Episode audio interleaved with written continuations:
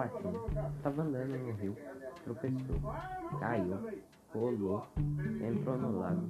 Ele não sabia nadar, então pegou um bote que estava lá no chão, de preferência no chão do lago.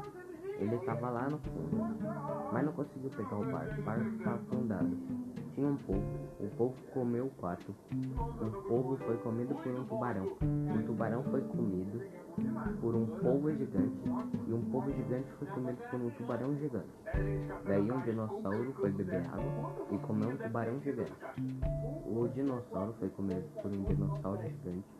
O dinossauro gigante morreu, porque não tinha mais comida.